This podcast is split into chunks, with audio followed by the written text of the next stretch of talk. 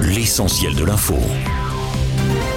La situation s'est globalement calmée dans toute la France cette nuit pour la sixième soirée d'émeutes consécutive depuis la mort de Naël. La grand-mère de l'adolescent avait d'ailleurs lancé un appel au calme hier après plusieurs nuits de débordement. Avec un dispositif de sécurité similaire aux journées précédentes, les forces de l'ordre ont procédé à au moins 78 interpellations d'après le ministère de l'Intérieur. Le parquet de Créteil a ouvert une enquête pour tentative d'assassinat après l'attaque odieuse du domicile du maire de la et Rose par une voiture bélier en feu dans la nuit de samedi à dimanche. Son épouse et ses deux enfants présents sur place ont été contraint de prendre la fuite. En réaction, le préfet de Paris, Laurent Nunez, assure que l'élu bénéficiera d'une protection renforcée. Dans ce contexte, Emmanuel Macron recevra demain les plus de 220 maires des communes qui ont été touchés par les émeutes. Avant ça, aujourd'hui, le chef de l'État s'entretiendra avec le président du Sénat, Gérard Larcher, puis Yael Braun-Pivet, la présidente de l'Assemblée nationale.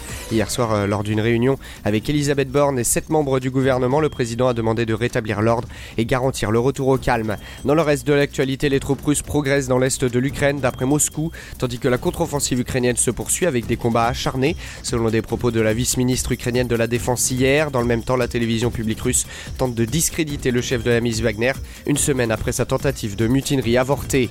Le président américain Joe Biden va effectuer une tournée diplomatique européenne du 9 au 13 juillet, selon la Maison-Blanche hier. Il rencontrera le roi Charles III et le premier ministre britannique Rishi Sunak à Londres. Le président s'envolera ensuite pour Vilnius, en Lituanie, pour participer au sommet de l'OTAN les 11 et 12 juillet.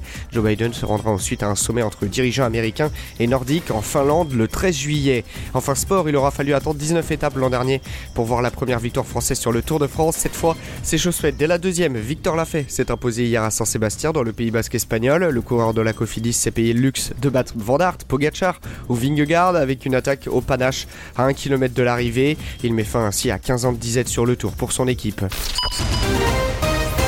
Studio News, l'essentiel de l'info.